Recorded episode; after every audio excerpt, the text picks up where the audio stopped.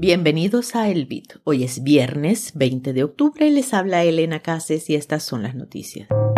La SEC desestima la demanda contra los ejecutivos de Ripple. Tribunal formalizará derrota de la SEC en el caso de ETF de Grayscale. Binance reanuda retiros y depósitos en euros tras incorporar nuevos socios. Bitcoin Core V25.1 ya está disponible para descargarse. Hasta hoy tienes oportunidad de registrarte en Aprendiendo Bitcoin desde la línea de comandos.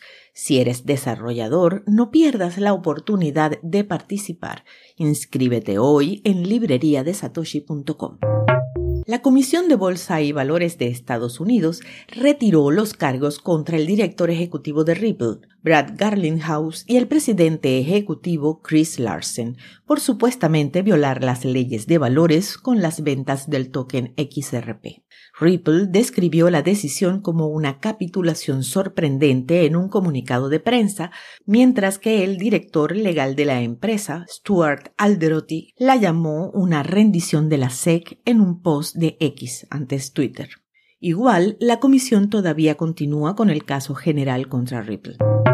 Grayscale Investment está esperando que el Tribunal Federal formalice la derrota que le propinó a la Comisión de Bolsa y Valores de Estados Unidos hace dos meses en la disputa de las partes sobre un fondo cotizado en bolsa de Bitcoin al contado.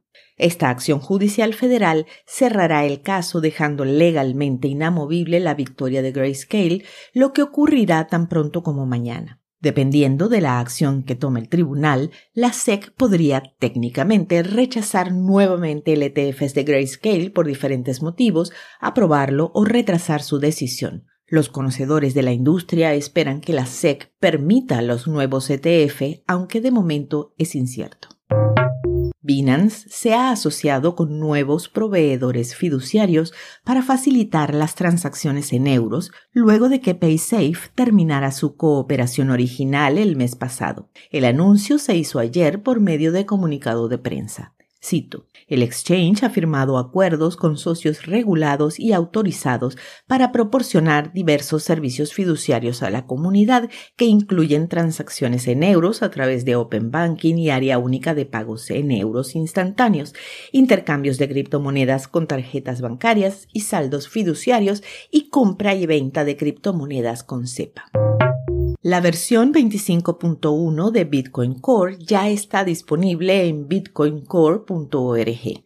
Incluye varias correcciones de errores y mejoras de rendimiento, así como traducciones avanzadas.